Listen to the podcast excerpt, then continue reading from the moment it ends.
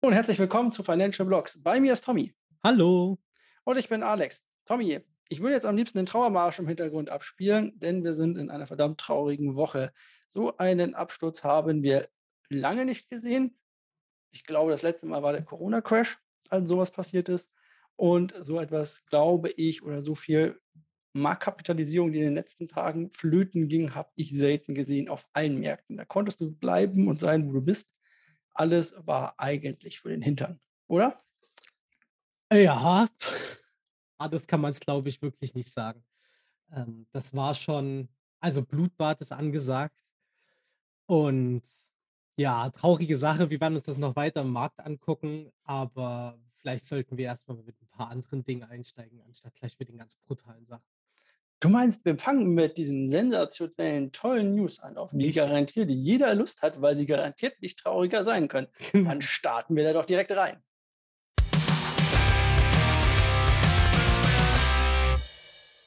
Und da haben wir schon die erste News. Ist El Salvador pleite? Ja, voll voll die lustige das lustige Thema. Das ist richtig super.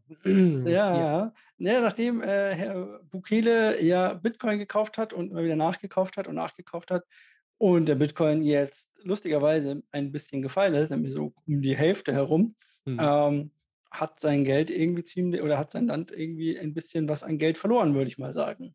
Ja, auf jeden Fall und Gleich damit könnte man ja sagen: „Okay, gut, die machen es wie alle anderen, die hoddeln.“ Aber jetzt ist nun mal Bukele mit einem Land in 'ner anderen Situation, denn es gibt so bestimmte Kosten, die so durch bestimmte Veranstaltungen getragen werden müssen oder zustande kommen. Und das ist natürlich ein ganz wichtiger Punkt, den man da immer beachten muss. Und da fragt man sich jetzt halt, inwieweit da noch die normale Kasse ausreicht, wo noch ein paar Dollar liegen um alles zu bezahlen. Also, es ist auf jeden Fall schon klar, dass einige große Projekte, die angekündigt waren oder als Idee umgesetzt werden sollen sollten, ähm, die wurden auf Eis gelegt, so. Da, ähm, passiert nichts mehr und das ist halt natürlich dann schon ein Zeichen, dass da eben ein bisschen gehaushaltet werden muss jetzt. Ja, also die Frage ist, ähm, wie viel von diesen 40 Millionen US-Dollar, die da verloren wurden, sind wirklich der Staatshaushalt oder wie viel Prozent von dem Staatshaushalt ist Ja, das? Manche sagen, das sind so 0,5 Prozent, damit könnte man ja wahrscheinlich noch leben. ja. Dann ist die Frage, wenn das 0,5 Prozent sind, dann kann man jetzt ja hochrechnen bei 40 Millionen, wie viel dann das Land haben müsste an Staatshaushalt. Das ist dann doch sehr viel, Mhm. so ungefähr. Die Frage ist, wie hoch oder was kann man da jetzt machen? Na ja, eigentlich nichts.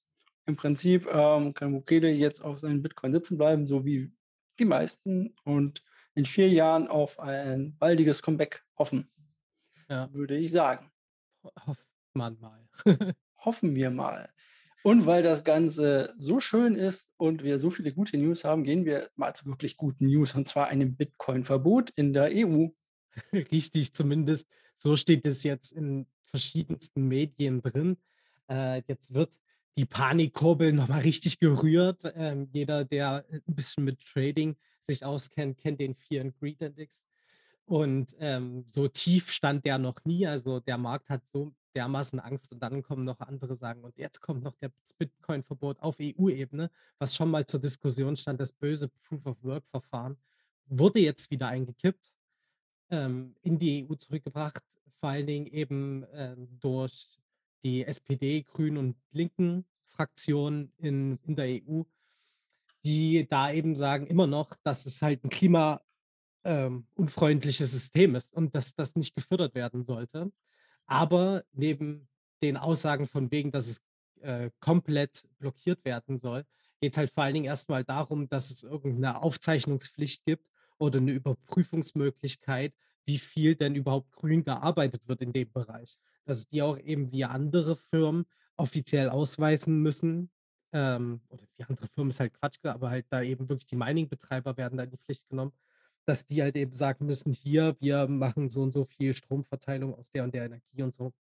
Und ich glaube, das wird von einigen Leuten zu kritisch gesehen, ähm, als es dann wirklich ist. Und, äh, ja, das könnte jetzt dort reinkommen in das Abkommen, aber im ähm, im Endeffekt, äh, wird es jetzt auch nicht Bitcoin komplett blockieren, weil es gibt Möglichkeiten, das schon zu großen Teilen auszuwerten. Genau. Also, wie gesagt, das ist eher etwas, was man vielleicht noch positiv sehen könnte die Woche bei den ganzen anderen Meldungen, zu denen wir noch kommen, Ja. ähm, dass das wahrscheinlich nicht so ist, dass nur eine Zeitungsente sein könnte, so in dem Ja. Sinne, würde ich sagen, könnte man meinen. Ähm, was wahrscheinlich keine Zeitungsente ist, ist, Ne. dass es im Kryptobereich weiter schlecht ausschaut und Ja. das auch bei den Firmen ankommt. Und so fangen die ersten Kryptounternehmen an, entweder gleich die Hufe alle 4 von sich zu strecken, also alle 4 Hufe, und mit dem Bauch nach oben zu schwimmen wahrscheinlich, oder aber sie entlassen Leute. So entlässt Crypto.com zum Beispiel 260 Mitarbeiter, äh, um sich mal, sage ich mal, zu rüsten für den Abwärtstrend, den es jetzt gibt. Und Coinbase entlässt gleich mal 1.100 waren's Mhm. Mitarbeiter, Mhm. glaube ich.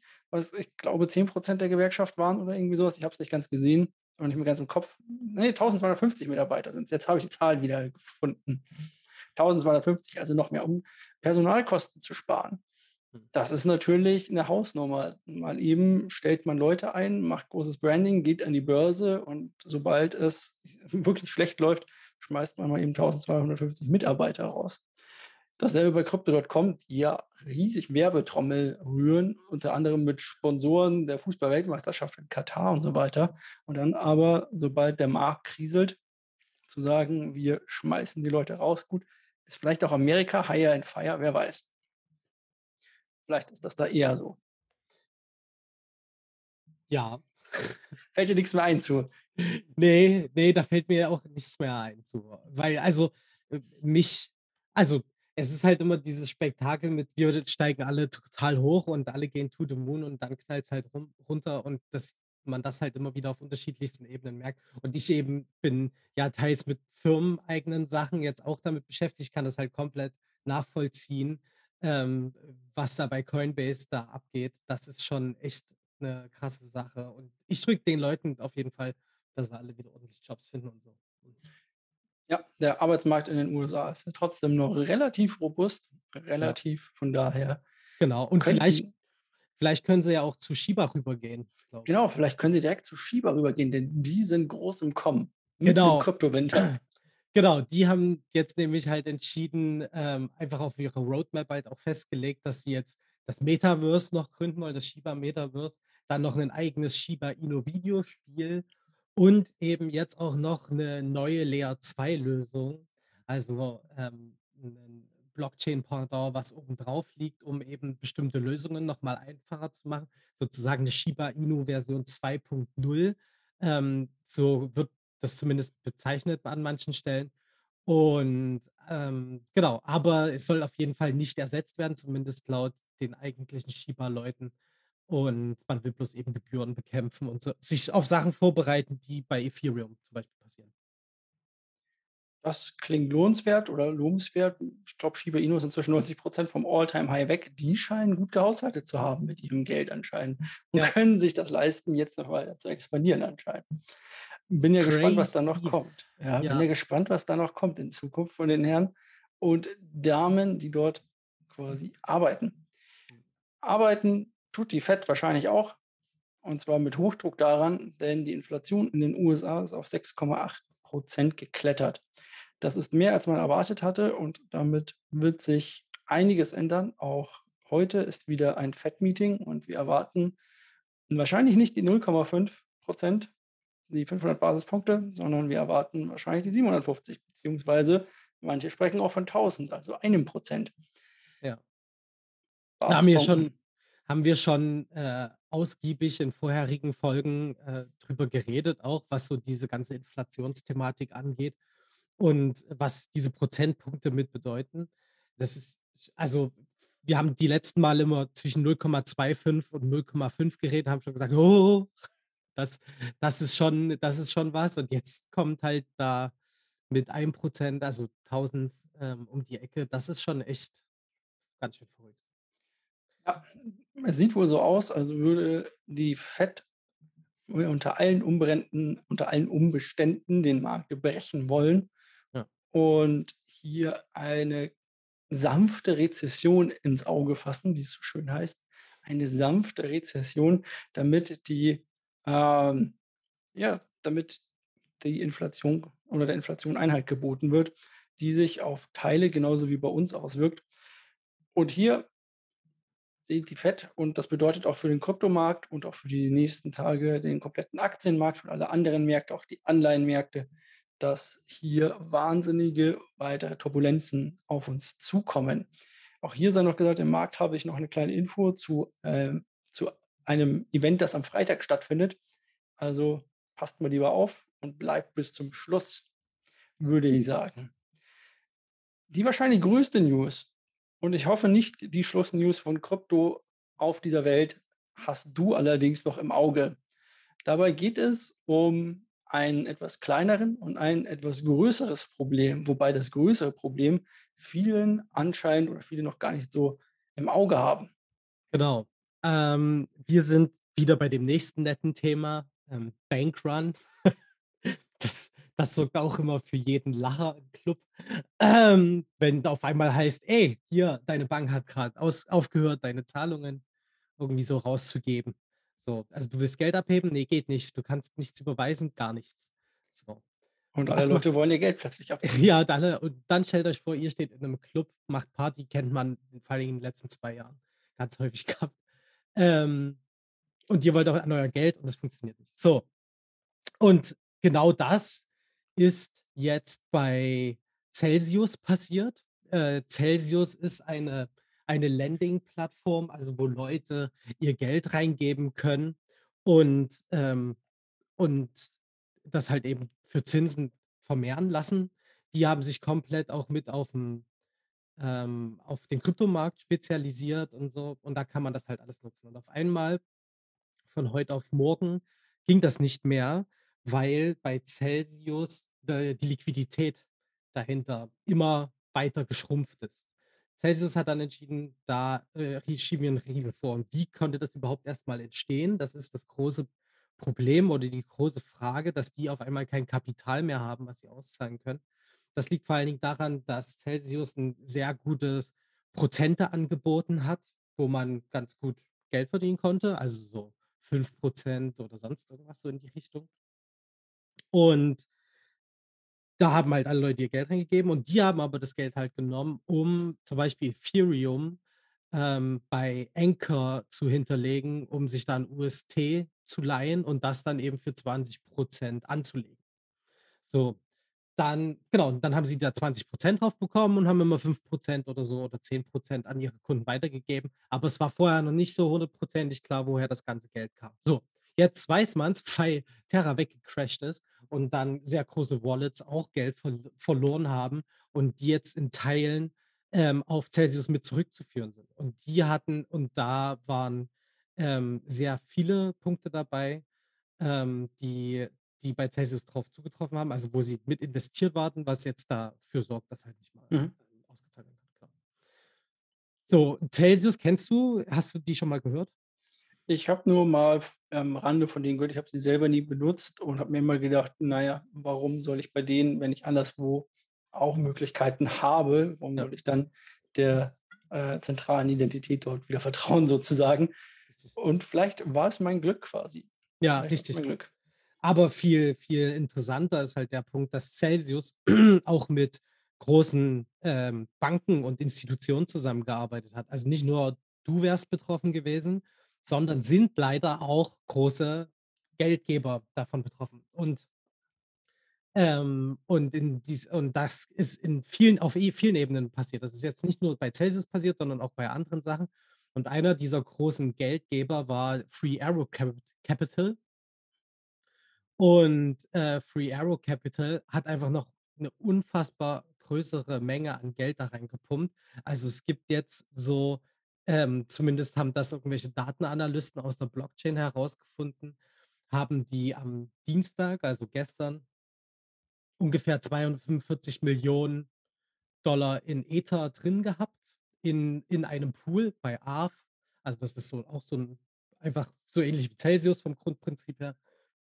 Und und die haben das dort, äh, reingehauen und haben dann gesagt gehabt: „Ey, wir leihen uns dafür dann Geld.“ Also, wir kriegen Prozente auf die Ethereum, die die's von ihren Leuten bekommen haben, von ihren Investoren. Und ähm, dort kriegen sie ihre Prozente drauf und dann haben sie sich dafür noch USDC oder USDT oder sonst irgendwas geliehen, um damit weiterzuarbeiten. So, jetzt ist aber das Problem, wenn da eben der Preis von Ethereum, also das, was dahinter liegt ist, wir hatten das immer schon mal wieder thematisiert, so Landing, wie das funktioniert, ähm, die also haben diesen Collateral dahinter, Ethereum, der droppt runter mit dem Preis und dann ist es weniger wert. Dann hat man sich halt eben viel zu viel geliehen, weil man gar nicht mehr so viel hinten als Collateral liegen hat. Und da, ähm, genau, und da wird dann eben das Ganze liquidiert. Bedeutet, das wechselt den Besitzer, Genau. um denjenigen, dem man was schuldet hat, zurückzubezahlen.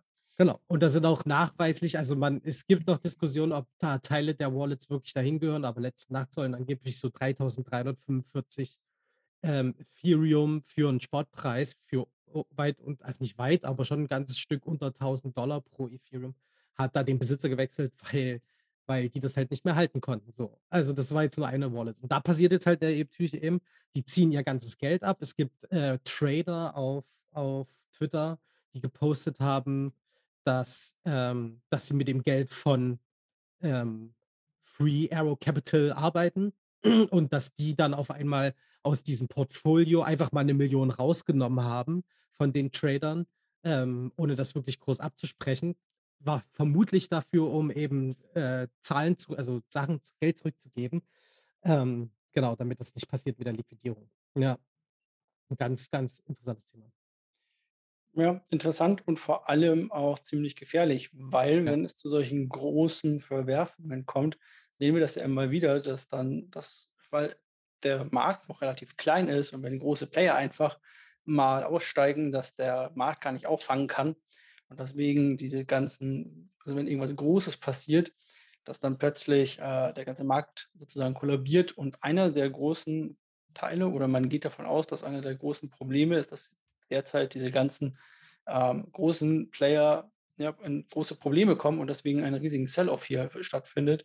Und das einer der Gründe ist, warum Bitcoin crasht und crasht und crasht. Nicht nur deswegen, es gibt auch noch ein paar andere Gründe, auf die komme ich dann auch noch im Markt quasi später zu sprechen.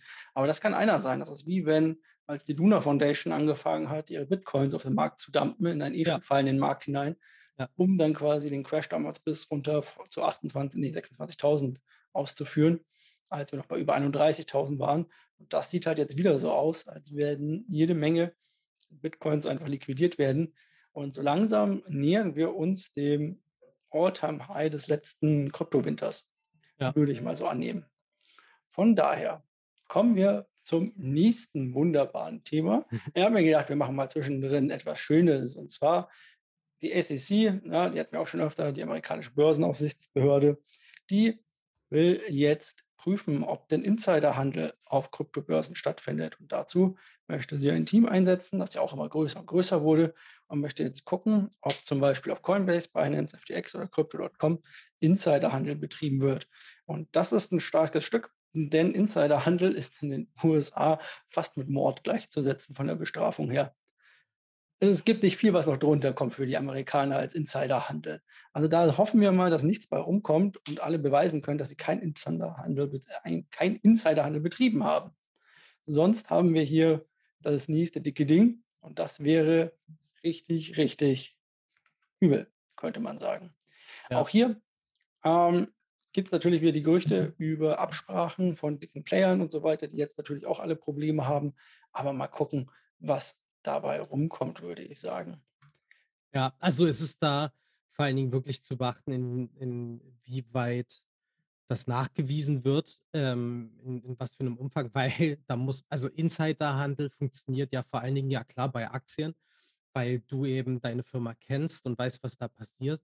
Aber das hatten wir jetzt auch schon einige Male. So einen Token kannst du ja auf den Platz schmeißen, aber ob dann der Preis steigt, ist halt eine ganz andere Sache. Das bedeutet, man müsste nachweisen, dass die selbst dafür gesorgt haben, den Preis zu pumpen oder dumpen. Wenn das kann ich mir bei kleineren Börsen in Anführungsstrichen vorstellen. Äh, ich denke aber mal, dass die Großen oder ich hoffe es eher darauf, dass die Großen nicht so dumm waren. Kann sein. Es gibt aber, man darf es nicht vergessen, auf FTX ähm, auch tokenisierte Aktien, Ah ja, gut, die natürlich da auch mit eine Rolle spielen. Auf Binance nicht mehr, zumindest nicht mehr in Europa. Ähm, ich glaube auch generell nicht Ich mehr. glaube generell nicht mehr. Ja, ähm, auf jeden Fall, die haben da das ist eine der Sachen und natürlich könntest du aber sagen: „Hey, wir hauen jetzt mal alle eben unsere Bitcoin raus, machen 'nen riesigen Short auf und kaufen in 5 Minuten alles wieder zurück.“ Ja, kannst du natürlich machen und dann mit flutest du natürlich dann auch die großen Börsen oder eine große Börse Ja. und kriegst dadurch schön die Sachen raus. Wobei ich jetzt hier sagen muss, also ich glaube immer noch, ähm, weil und damit kommen wir zu unserer letzten News und damit möchte ich noch mal allen Hoffnung machen. CZ, der Besitzer von Binance, deswegen hoffe ich, dass Binance da mal nicht mit drin ist und kann es mir auch nicht irgendwie vorstellen, denn dieser macht allen Mut, ähm, die da draußen sind, denn seine Aussage oder in einem Interview war oder seine Aussage in einem Interview war neulich: „It's not the first time we've gone through a crypto winter. If we are in a crypto winter, it would be the third and Binance second. So it's not the first time we've been through this.“ Und er sagt auch weiter, dass genau in diesem Kryptowinter Leute gemacht werden, die später viel, viel Geld besitzen werden. Das ist eine der weiteren Aussagen, Ja. die diese die in diesem Interview getroffen werden. Also, an alle jetzt da draußen, die so wie wir auf ein rotes Portfolio gucken oder auf ein bisschen weniger Geld in der Tasche. Noch ist nichts verloren. Erst wenn das Spiel beendet ist, erst wenn die letzte Münze gefallen ist oder die dicke Bertha singt, dann ist zu Ende Ja. sozusagen. Und mit diesen hoffentlich schönen letzten Worten kommen wir in den Markt.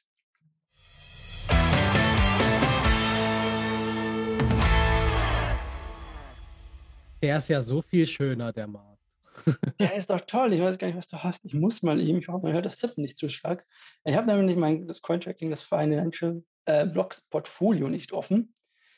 Ich habe aber, muss ich gestehen, einen Trade außerhalb gemacht des Ganzen. Und zwar habe ich vorgestern oder gestern, glaube ich, schon bei 23.000 einmal Bitcoin nachgekauft. Irgendwas 23,8 oder 23,5 oder irgendwie so was, weil ich mir dachte, das nehme ich mal mit. Ähm, der Gesamtwert aller Coins von ehemals irgendwie über 1.000, ich glaube aber, dass die Berechnung hier nicht ganz stimmt, sind jetzt noch 190. Ja, super. Das ist 'n knapper Loss von 80 % derzeit. Ich sage, Insgesamt 5 % sind noch drin. 5 % sind noch drin, mindestens. Ich habe ich habe 'n sehr guten Vergleich, äh, da letztens gesehen, also so 'n sehr interessanten Indikator. Jetzt müsste ich ihn wieder sofort einfach griffbereit haben.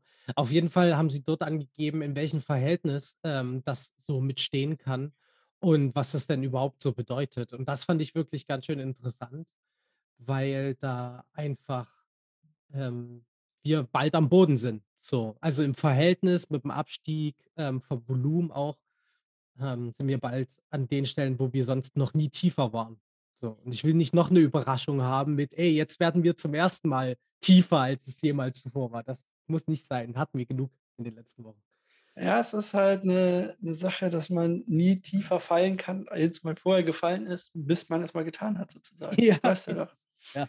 Also, die Sache ist die, ähm, ich gucke jetzt hier natürlich auch drauf, da sind inzwischen, ja, so 1.200 € oder irgendwie so was reingeflossen und es sind, glaube ich, irgendwie 85 % oder so mal halt im Minus.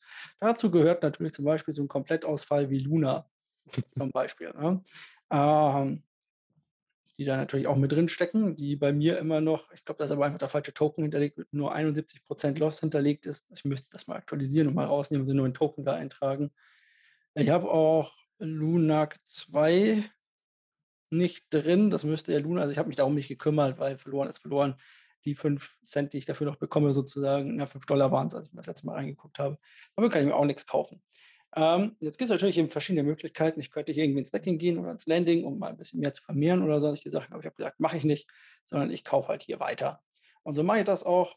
Ähm, wie gesagt, ich glaube an alle Projekte, die ich da drin aufgenommen habe, zumindest an die meisten zu 100 %, dass sie das Ganze überleben. Bei ein paar glaube ich zumindestens, dass auch die niedrigen oder die kleinen vielleicht in 4 Jahren wieder hochkommen, so ungefähr. Da heißt das jetzt aushalten und durchhoddeln und hoffen, dass es bald wieder bergauf geht, wie du schon sagtest. Warum wir allerdings nicht bergauf gehen könnten hast du uns herausgesucht, und zwar am 9.7.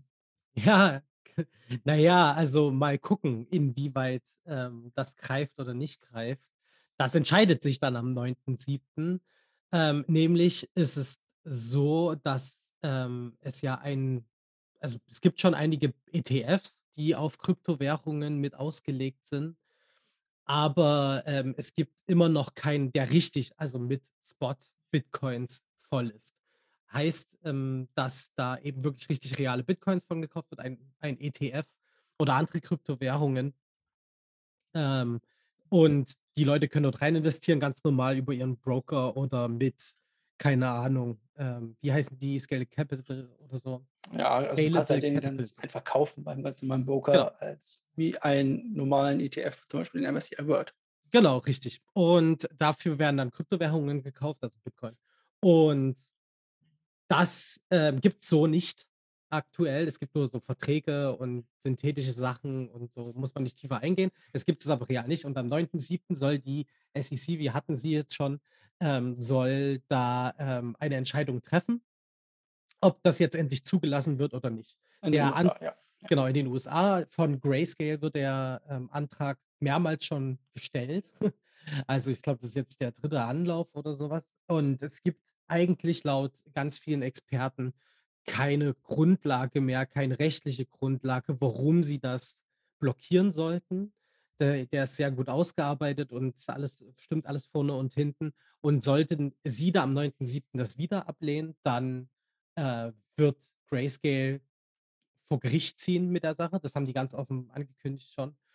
Und die haben sich ex extra dafür den Ex-Generalstaatsanwalt reingeholt, der die dabei unterstützt. Und mal gucken, was die SEC dann dazu sagt.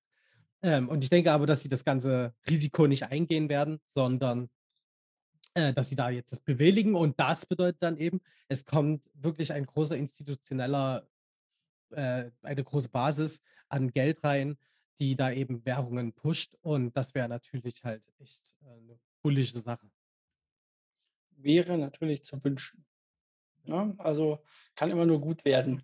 Wir haben jetzt hier noch 'n paar andere Sachen, die uns natürlich, äh, bevorstehen. In genau, wenn wir jetzt zum Aufnahmedatum gucken, 54 Minuten ist das nächste FOMC-Meeting. Yay, neue Oh. Rate Hikes, wie wir vorhin gehört haben. Da können wir schon mal drauf freuen. Es Ja. geht drum, äh, dass 75, ba äh, Prozentpunkte oder gleich die 100. Äh, also quasi werden wir, äh, 700 ne, genau, werden es entweder die 50 Basispunkte, die sind wahrscheinlich oder wurden ja angekündigt. Wahrscheinlich werden es vielleicht die 75 dann werden. Also, das wird ja heute besprochen. Und vielleicht werden es auch mehr als 75. Die Wetten sind offen sozusagen, Ja. was dabei passiert. Das ist das er nächste äh, das Erste, was uns diese Woche noch blüht. Also. FOMC-Meeting. Am Freitag haben wir den größten oder einen der größten Optionsverfalltermine der Geschichte der USA, der Wall Street. Das wird noch mal richtig klasse. Also Hexensabbat, ist das dann? ja, und Stimmt, zwar ist war einer der 3. größten Monat des dritten Quartals, ja. ist aber einer der größten vom Volumen her. 1, 2, 3. Ey, wirklich, das ist wirklich ja am Freitag Hexensabbat. Ja. Na, das wird ja interessant. Ein Ereignis könnt ihr gerne googeln, ähm, Hexensabbat Börse einfach eingeben, dann bekommt ihr das erklärt, absolut großartig. Wenn der Anleihenkaufverfall ist, der 3. Monat im Quartal in und im 3. in der 3. Woche Ja. von dem. Bedeutet, zu dem Zeitpunkt müssen ganz viele Trader ihre Kontrakte auflösen. In Krypto kennt man vor allem Perpetual, also unendlich laufende Kontrakte. Das ist in der normalen Finanzwelt was anderes. Da gibt es Kontrakte, die zu 'nem gewissen Zeitpunkt enden, Ja. also Verträge, Wetten, wie auch immer man es nehmen möchte. Und die müssen aufgelöst werden. Und dann kann das in beide Richtungen gehen. Zum Beispiel könnte es sein, dass wir einen explosionsartigen Ausriss nach oben bekommen, weil alle, die vorher short gesellt haben, am S&P 500 zum Beispiel, ähm, sich wieder eindecken müssen mit dem S&P 500, um den zurückzugeben. Ja. Es kann aber auch genau in die Gegenrichtung laufen, weil die Leute, die vorher mal alle auf äh, sich Geld geliehen haben, jetzt plötzlich ihre ganz also, um long zu gehen, plötzlich ihre ganzen Sachen abdecken müssen und deswegen fluchtartig verkaufen, Ja. um ihren, äh, Gewinn nicht oder ihr ihr ihr Kapital quasi zu schützen. Damit nicht das Gleiche wie bei, ähm, Three Arrows Capital passiert. Genau. Also, das kann in beide Richtungen gehen und das ist, ähm, etwas, was noch auf uns zukommt diesen Freitag. Also, wir haben Ja. FOMC-Meeting und wir haben diesen Optionsverfallstermin. Da freut man sich. Da werden wir nächste Ja. Woche viel zu berichten haben drüber. Schöne Woche, super. Wir haben ja heute nicht lang genug geredet, aber trotzdem müssen wir euch noch mal damit nerven, dass ihr bitte, ähm, 'n Follow da lasst. Gebt uns bitte 'ne Bewertung, das wäre super nett. Ansonsten wünsche ich euch eine wunderschöne Woche und wir hören uns nächstes Mal. Ah, ja, okay. Viel Spaß und bis zum nächsten Mal. Ciao.